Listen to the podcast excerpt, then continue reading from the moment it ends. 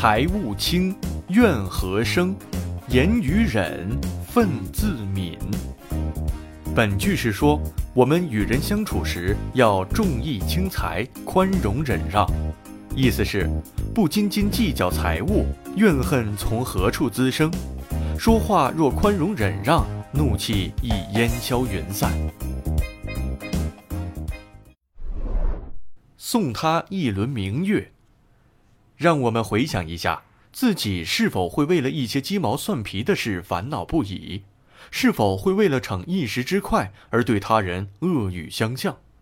每当此时，我们的心情又如何？不论答案是什么，再给自己一次机会，让我们跟着故事的节奏慢慢思考。从前有一位僧人在山中建了一座茅屋，以便修行。一天，他趁着夜色去林中散步。林间空气清新，潺潺的流水声隐约可闻，虫鸣鸟叫相互应和，一切都是那么和谐，让人觉得身心豁然开朗、宁静安详。此刻，僧人竟了悟：富贵如浮云，应该用一颗宽容平和的心善待生命。他欣喜地走回住处，发现茅屋的木门大开，一定是有小偷光顾了。他没有大喊着奔进屋里，而是站在门口静静地等待小偷出来。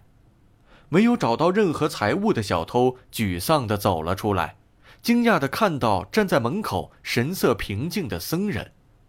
正当他打算拔腿就跑时，僧人开口说：“你走老远的山路来探望我，我总不能让你空手而回吧？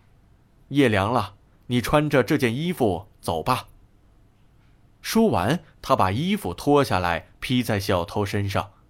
小偷不知所措，抬头看了看僧人，又立刻低下头溜走了。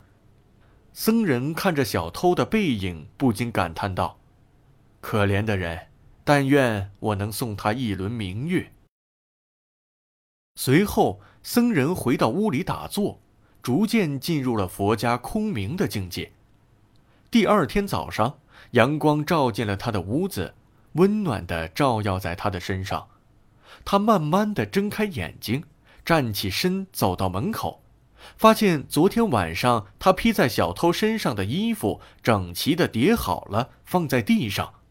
僧人高兴地喃喃道：“我终于送了他一轮明月。”那天晚上，小偷的世界也是天翻地覆。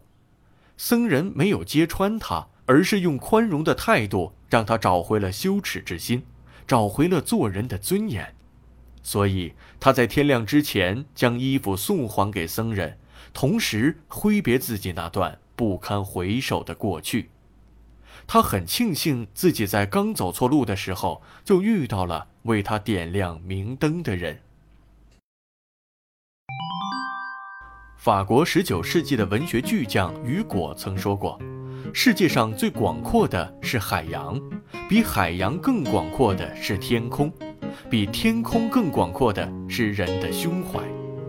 虽然僧人的这种境界是大多数人难以企及的，但如果我们学会了用一颗宽容平和的心与人交往，便看到了僧人想要送给所有人的明月，也为自己播撒了快乐的种子。